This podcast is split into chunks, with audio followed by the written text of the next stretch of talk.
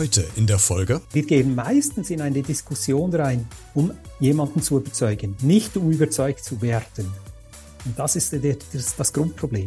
Wenn man sich nicht mehr darauf einigen kann, dass es gewisse Grundlagen gibt, die quasi die Basis einer Diskussion sind, dann ist eigentlich alles verloren. Kürzlich habe ich übrigens habe ich auf Twitter gesehen, dass jemand gesagt hat, ja, ich will eben alles selber herausfinden. Ich will alles, ich glaube nicht, ich glaube niemandem mehr, ich will alles selber herausfinden. Und das funktioniert natürlich nicht. Man kann nicht äh, äh, 10.000 Jahre Zivilisationsgeschichte des, des Menschen seit der, äh, seit der Einführung der Landwirtschaft, sag ich mal, irgendwie Stück für Stück alles selber nachvollziehen. Nee, es ist sehr effizient, dass wir Wissen weitergeben und wir glauben das, weil das hat sich bewährt, das hat funktioniert in der Vergangenheit und darauf baut man auf. Beredet mit Christian Becker. Hey, das bin ich. Vielen Dank fürs Einschalten. Freut mich sehr. Lass uns loslegen mit einem spannenden Thema. Heute zu Gast. Mein Name ist Reto Schneider. Ich bin stellvertretender Chefredakteur von NZZ Folio. Das ist das Magazin der Neuen Zürcher Zeitung in Zürich. Uh, ursprünglich war ich mal uh, Ingenieur. Ich habe an der ETH Elektrotechnik studiert habe dann auf Wissenschaftsjournalismus umgesattelt und schreibe aber seit einigen Jahren eigentlich fast über alles. Und ich freue mich, dass Sie heute mein Gast sind, Herr Schneider, denn ich, ich freue mich auch deswegen, weil wir heute vielleicht hoffentlich ein tolles Streitgespräch miteinander führen werden. Nämlich darum geht es auch in Ihrem Buch Die Kunst des klugen Streitgespräches. Ich würde Sie gerne fragen wollen, Herr Schneider, wann haben Sie denn zuletzt für sich zufriedenstellend gestritten? äh, ja, eigentlich eigentlich wahrscheinlich das letzte Mal mit, mit meiner Frau. äh, äh, da ist immer am Anfang gehen die Emotionen immer ein bisschen hoch und dann äh, mit der Zeit äh, beginnt man dann den anderen doch zu verstehen, versetzt sich vielleicht ein bisschen in diese Lage und das klappt eigentlich bei uns seit Jahren schon ganz gut. Und das zeigt oder das zeugt ja auch von einer gewissen Qualität in der Kommunikation und auch im Streitgespräch, was wir angeblich ja wahrscheinlich auch verloren haben, vielleicht in den letzten Jahren. Da werden wir gleich auf jeden Fall auch noch einen Blick drauf werfen. Ähm, würde gerne mit der Frage anschließen, die vielleicht auch ein bisschen provokant ist. Können wir denn überhaupt noch richtig streiten oder haben wir das verlernt? Äh, ja, ich, gut, ich tendiere jetzt nicht zu, zur Meinung, dass jetzt der Mensch sich so ganz grundsätzlich verändert hätte in, in den letzten Jahren. Ich glaube, es gibt so eine, sowas wie eine äh, wie eine menschliche Natur und da ist, glaube ich, vieles, äh, vieles gleich äh, gleich geblieben. Aber ich glaube, es gibt schon äh, Entwicklungen, quasi äußere Entwicklungen, die dazu geführt haben, äh, dass Gespräche schwieriger wurden. Ich mal zwei wichtige Punkte finde ich. Äh, das eine ist so die die Tendenz zur Gesprächsverweigerung, die es gibt. Also äh, gewisse Meinungen werden zu Tabus erklärt, sie werden als Hass definiert, äh, verletzend und die Frage ist natürlich immer, wer hat da die Definitionshoheit? Und selbst wenn das extreme Meinungen sind, bin ich der Meinung, es, es ist eigentlich, es ist eigentlich nichts, es ist niemandem geholfen, wenn man diese, diese Themen einfach gar nicht mehr diskutiert, weil die Meinungen sind ja noch da, die bringt man ja dadurch, bringt man die ja nicht weg. Und der zweite Punkt ist sicher äh, Internet, soziale Medien, die ganz eine grundsätzliche äh, Veränderung gebracht haben. Ich meine, wenn Sie sich vorstellen, früher, wenn Sie eine provokante oder extreme Meinung hatten, dann haben dann Ihre Kollegen oder meine Kollegen haben gesagt, ja, der Reto, der denkt halt in dieser Sache ein bisschen komisch, aber das war's dann auch.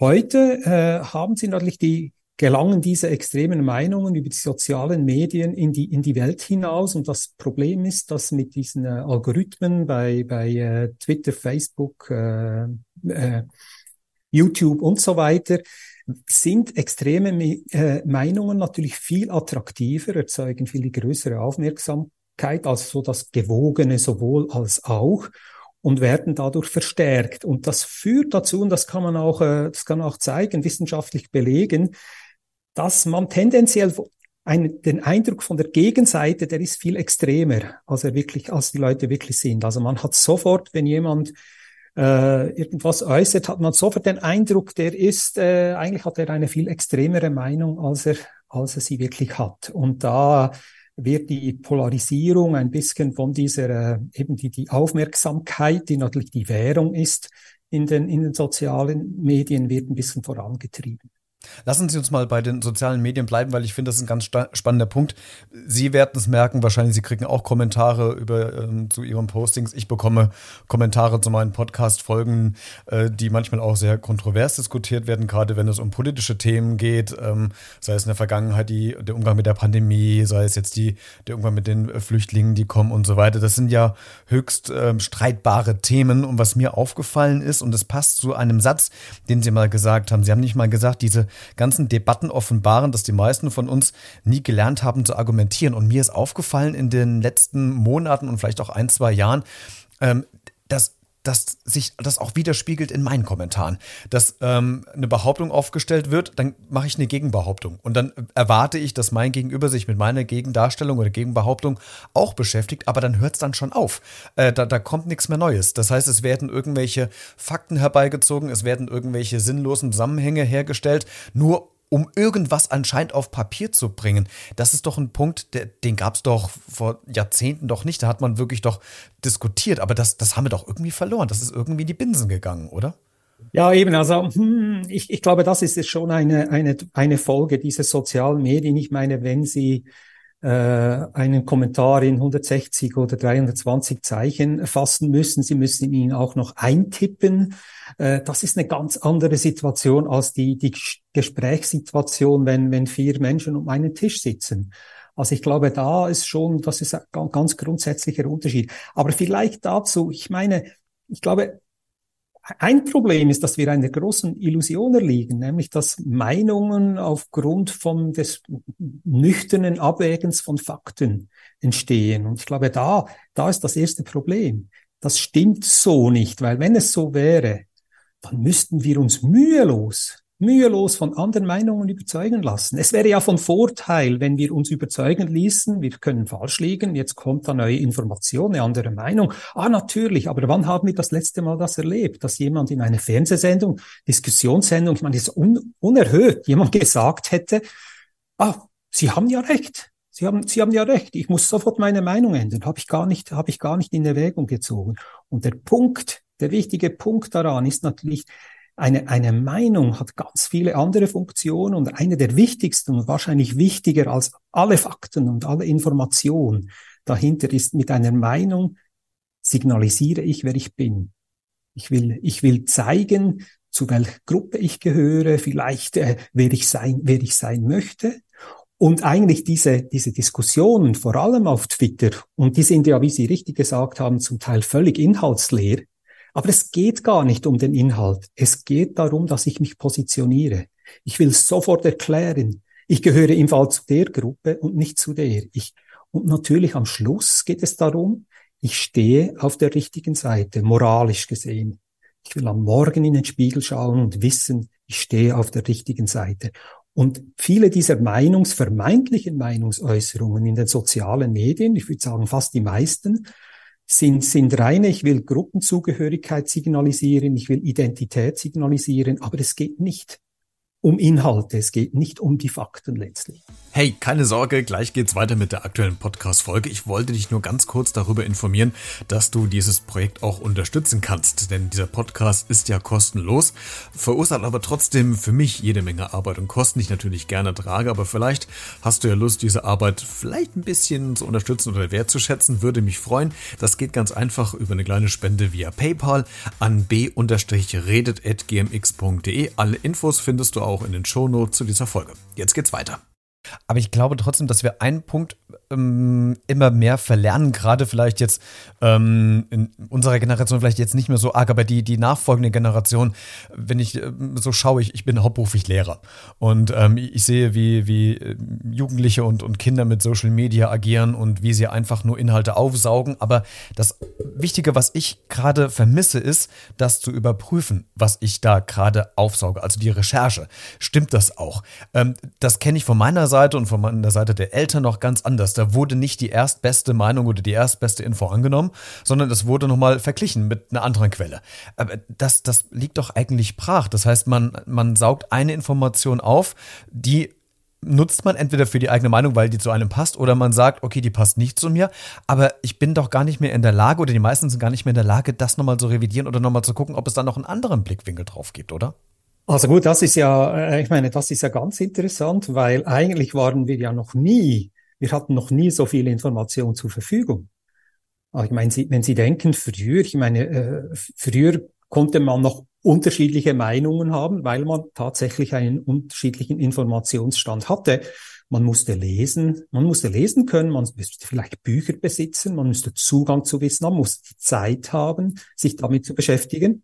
Ja. Und das ist, Entschuldigung, Herr Schneider, und das ist der Punkt, der Punkt Zeit. Das ist der, dieser Faktor, wo ich sage, den haben wir nicht mehr, weil wir durch diese ganze Social Media Plattformen einfach unter Zeitdruck geraten. Der erste, der was raushaut, hat wahrscheinlich die richtige Meinung. Früher haben wir uns Zeit gelassen, um darüber Gedanken zu machen. Ja, also ich muss sagen, wenn ich jetzt an meine, an meinen Freundeskreis, meine Familie denke, dann haben wir diese Zeit, die wir da früher hatten, auch nicht damit verbracht, äh, in Zeitungen zu lesen. Und da, da gab es andere Dinge, die wir, die wir, äh, die wir gemacht haben. Also da Nee, da bin ich, da bin ich nicht Ihrer Meinung. Okay, wir haben ein Streitgespräch. Sehen Sie, da, da wollte genau. ich Sie haben. Das ist gut. Und vielleicht schaffen wir es ja auch, dass Sie meine Meinung am, am Ende der Folge dann doch wieder umgekehrt haben. es gibt einen, einen ganz spannenden Punkt ähm, in Ihrem Buch, nämlich quasi, wie man äh, den Gesprächspartner zuverlässig so aus seinem Tritt bringen kann, sage ich jetzt mal, indem man einfach die Frage stellt, was würde Sie denn vom Gegenteil überzeugen? Und ich habe das mal experimentell mal gemacht. Ich bin einfach mal die letzten äh, zwei, drei Wochen so im bekannten Freundes Freundeskreis, immer wenn es mal vielleicht um kleine provokante Themen geht oder um andere Themen geht, bin ich ähm, rein ins Gespräch oder während des Gespräches habe ich dann genau diesen Satz gesagt und ich bin verblüfft, wie toll das gelingt. warum? Ja, ist unglaublich. Ja, warum, warum schaffe ja. ich das mit dem Satz? Was würde Sie vom Gegenteil überzeugen, dass mein Gesprächspartner erstmal quasi wie vom wie der Ochs vom Berg steht und gar nicht mehr weiterkommt. Ja, weil wir, ich meine, es gibt diesen, äh, diesen T-Shirt-Aufdruck, ich, ich streite nicht, ich erkläre nur, warum ich recht habe. Ja. Und darin, und darin liegt eigentlich das Grundproblem, nämlich, äh, das hat sogar ein, einen Namen, das nennt sich der naive Realismus. Man hat das Gefühl, jeder Mensch, man kann davor nicht entfliehen, dass man die Welt objektiv sieht. Und alle anderen Menschen, die die Welt nicht objektiv sehen, die, äh, äh die, die nicht die gleiche Meinung haben, so muss ich es sagen, die sehen die Welt eben irgendwie nicht objektiv. Jetzt kann es sein, dass diese Menschen, äh, denen fehlt Information. Im besten Fall, wenn wir sehr wohlwollend sind, dann denken wir, die wissen, ja, denen fehlt einfach das Wissen. Jetzt erklären wir ihnen das alles und dann werden sie dann die gleiche Meinung haben. Es gibt auch andere Erklärungen. Man kann auch sagen, sie führen was im Schilde, sie wissen eigentlich genau, dass ich recht habe, aber sie wollen mir nicht Recht geben aus, was weiß ich, politischen Gründen. Ganz häufig, gerade im Moment mit der ganzen Israel-Palästina, Diskussion ist die Indoktrination. Beide Seiten werfen sich gegenseitig vor, sie seien indoktriniert worden, äh, wenn sie aufgewachsen sind. Das ist alles, das kann alles sein. Ich sage nur aus der individuellen Sicht der Person. Glaubt jede Person, sie sähe die Welt, die Welt objektiv. Und deshalb fällt es uns so wahnsinnig schwer zu verstehen, dass es eine andere, dass der andere auch, der andere geht genau mit der gleichen Haltung in die Diskussion rein. Nur hat er vielleicht eine andere Meinung, aber auch er kommt, und da komme ich auf das vom Anfang zu, auch er kommt, um den anderen zu überzeugen. Wir gehen meistens in eine Diskussion rein, um jemanden zu überzeugen, nicht um überzeugt zu werden. Und das ist das, das Grundproblem. Und das finde ich auch, das ist ein ganz spannender Punkt, den, den Sie sagen. Ich habe jetzt gerade noch mal im Kopf so ein paar Gespräche zurückspulen lassen, die ich gerade so in der dieser und letzten Woche geführt habe und wo ich aber auch selbst mir jetzt mal vor meiner eigenen Tür kehren muss. Ich bin tatsächlich dann auch in manche Gespräche rein ähm, mit dem Fokus, ich möchte jetzt quasi den anderen davon überzeugen, dass ich recht habe. Ähm, lassen Sie uns noch mal äh, in die in die Vielleicht kann ich noch was sagen zurück zu dem. Ja, gerne. Ja, Sie haben jetzt gesagt, es ist tatsächlich so, dass man äh, die Leute aus dem Trip bringen kann mit mit dieser Frage, was würde Sie von Ihrer Meinung abbringen, was würde Sie vom Gegenteil überzeugen. Äh, der Punkt ist natürlich, man muss sich die Frage auch selber stellen. Und ich, äh, als ich das Buch geschrieben habe, habe ich mich gefragt bei einigen meiner, wenn ich mal so sagen darf, gefestigten Meinungen, die auch etwas vielleicht ich habe jetzt kontroverse Meinungen, meine ich da, nicht was Einfaches. Was würde mich vom, vom Gegenteil überzeugen? Was würde mich von meiner Meinung abbringen? Und es ist wahnsinnig schwierig, zum Teil wirklich eine, eine konkrete Information, die tatsächlich, das könnte tatsächlich geschehen, ein Ereignis, das tatsächlich eintreten könnte, zu benennen, dass man seine Meinung ändern würde. Es ist sehr ein interessantes Experiment in Selbsterkenntnis, weil man merkt, offenbar ist man selbst gar nicht so der offene Gesprächspartner, äh, der man eigentlich sein möchte. Bevor wir, Herr Schneider, mal um uns um, um, um Regeln uns kümmern, wie wir vielleicht ähm, Streitgespräche wirklich konstruktiv führen können, muss ich Ihnen eine Frage stellen, auch wenn das Thema uns seit drei Jahren schon ähm, beschäftigt. Die, die Corona-Pandemie, die hat ja ganz viel mit uns gemacht, gerade auch was die Diskussions- und Streitkultur ähm, angeht. Ich habe versucht, mal nach, ich glaube, es war nach ungefähr anderthalb Jahren des äh, der Pandemieausbruchs mit ähm, Corona-Leugnern Leugnern mal eine Podcast-Folge aufzuzeichnen, ähm, um mit denen wirklich mal sachlich ins Gespräch zu zu kommen. Auch in so ein Streitgespräch, in eine Diskussion. Es hat nicht geklappt. Es, es ging nicht, weil wir, und dann komme ich nochmal auf den Punkt zurück, den wir am Anfang hatten, weil es irgendwann inhaltsleer war, es wurden, es gab einfach keine Argumente, also ich, ich konnte auch gar nicht mehr ansetzen, weil A, meine Argumente, bei denen ich gegriffen hat und die immer wieder mit den gleichen Argumenten äh, argumentiert haben. Jetzt habe ich mich gefragt, wie kriege ich denn in so festgefahrenen Diskussionen oder Streitgesprächen überhaupt noch eine, ein kluges Streitgespräch oder ein kultiviertes Streitgespräch denn überhaupt noch hin? Oder B, war das einfach zu spät? Waren die Meinungen so festgefahren, dass ich überhaupt keine Chance habe, so ein Streitgespräch, ein, ein konstruktives Streitgespräch führen zu können? Ja, ich glaube, es gibt schon, es gibt schon äh, Momente, wo sich das dann der Einsatz nicht mehr lohnt. Also wenn es dann wirklich in sehr abstruse Verschwörungstheorien reingeht. Und äh, ich habe übrigens ganz ähnliche Erfahrungen gemacht wie Sie, auch mit äh, mit äh, Bekannten, meinem Bekanntenkreis, da musste ich irgendwann mal, musste ich äh, die auf Facebook einfach blockieren, weil ich habe auch gemerkt, dass mir das in dieser Situation einfach auch überhaupt nicht gut, äh, gut tat. Also da denke ich schon irgendwann mal, und der Grund ist natürlich, der tiefere Grund ist natürlich eine, eine ganz banale Tatsache, wenn wir zusammen diskutieren. Das Wissen, das wir einfließen lassen in eine solche Diskussion, das haben wir weder selber erforscht noch direkt sinnlich erfahren, sondern das glauben wir einfach. Wir glauben, die Erde ist rund zum Beispiel, obwohl wir jeden Tag aufstehen und was ganz anderes sehen. Wir sehen nämlich eigentlich, dass soweit wir äh, das beurteilen können mit eigenen Augen, ist die Erde flach. Aber wir haben uns darauf geeinigt, es gibt sowas wie Wissenschaft, es gibt sowas wie, äh, dass man, dass man ein, ein bestimmte Grundlagen, dass man äh, äh, Wissen weitergibt, sonst wäre das ganze kulturelle äh, Wissen des Menschen wird von Generation zu Generation weitergegeben, man, macht mündlich jetzt mit, Büchern, jetzt im Internet und darauf baut man dann auf. Darum ist da der Mensch derart erfolgreich im, im Sinne von kultureller, äh, kultureller äh, Evolution. Und oh, wo war ich jetzt? Na, wir waren dabei, dass, wie kriegt man so ein festgefahrenes ah, Gespräch Genau. Wieder? Und, und äh, die, wenn man sich nicht mehr darauf einigen kann, dass es gewisse Grundlagen gibt, die quasi die Basis einer Diskussion sind, dann ist eigentlich alles verloren. Und das ist oft bei, bei solchen Leuten, wie ich sie mir jetzt vorstelle, äh, was sie mir beschrieben haben, ist das eigentlich oft der Fall. Ich, kürzlich habe ich übrigens, habe ich auf Twitter gesehen, dass jemand gesagt hat, ja, ich will eben alles selber herausfinden. Ich will alles, ich glaube nicht, ich glaube niemandem mehr, ich will alles selber herausfinden. Und das funktioniert natürlich nicht. Man kann nicht äh, äh, 10.000 Jahre Zivilisationsgeschichte des, des Menschen seit der, äh, seit der Einführung der Landwirtschaft, sage ich mal, irgendwie Stück für Stück alles selber nachvollziehen. Nee, es ist sehr effizient, dass wir Wissen weitergeben und wir glauben das, weil das hat sich bewährt, das hat funktioniert in der Vergangenheit und darauf baut man auf. Und wenn man diese Basis nicht mehr hat, dann, äh, man kann nicht in einer Diskussion jemandem beweisen, dass die Erde rund ist. Nein, kann man nicht. Und dann ist es, ist es schwierig. Trotzdem würde ich sagen, tendenziell, ich kann das auch ganz schlecht, aber tendenziell ist eigentlich die beste, die beste Strategie ist, anstatt selber zu argumentieren, ist Fragen stellen. Erklären Sie mir, erklären Sie mir mal, zum Beispiel nach Erklärungen zu fragen. Wie funktioniert das? Wie soll das, wie stellen Sie sich das ganz genau vor? Äh, auch die Frage, äh, was wäre, wenn Sie nicht recht hätten? Also man muss ja immer, eine Meinung muss sich ändern können. Wenn man nicht recht hätte, was wäre dann? Wie dramatisch wären die Folgen, wenn ich nicht recht, recht hätte? Und auch immer natürlich die Frage, okay, wir haben unterschiedliche Meinungen.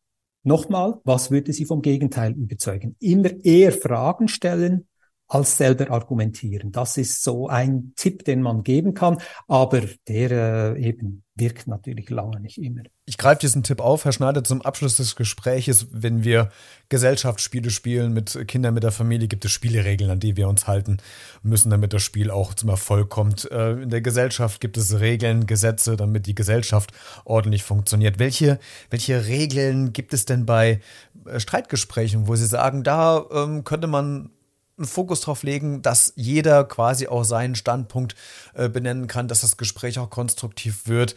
Ähm, welche, welche Regeln sagen Sie denn, da sollte man vielleicht darauf achten, wenn man in ein Streit, Streitgespräch geht oder wenn man in ein Streitgespräch involviert ist?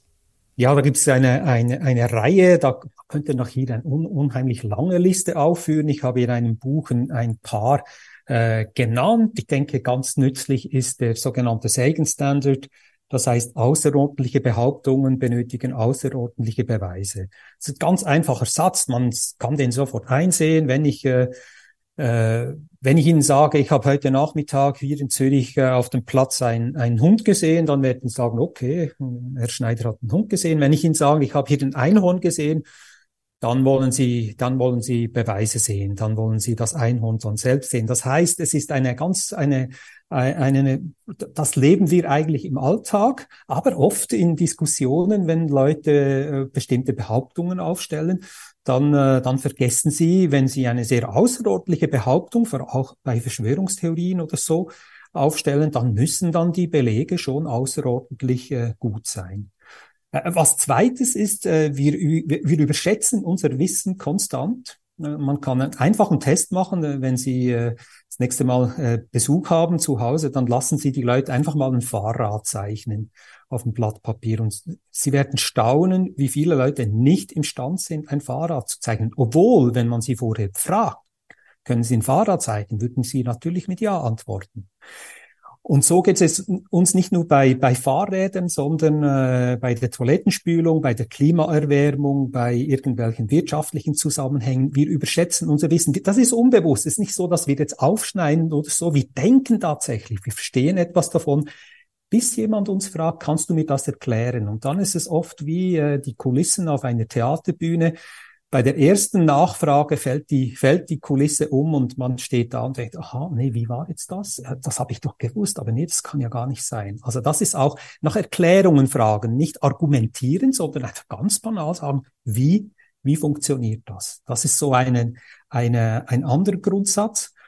Und dann, äh, ja, was halt sehr häufig passiert in Diskussionen ist, wenn es dann, äh, wenn, wenn jemand eine, irgendeine Statistik äh, auspackt, die eigentlich unumstritten ist, dass man sofort mit Einzelfällen argumentiert. Also das klassische Beispiel, äh, Rauchen, äh, ja, für, äh, führt zu einer geringeren Lebenserwartung und die Raucher am Tisch, die kommen dann sagen sofort, ja, aber äh, Helmut Schmidt hat, äh, hat geraucht, äh, jeden Tag drei Päckchen und ich weiß nicht, wie alt wurde er, weit über 90.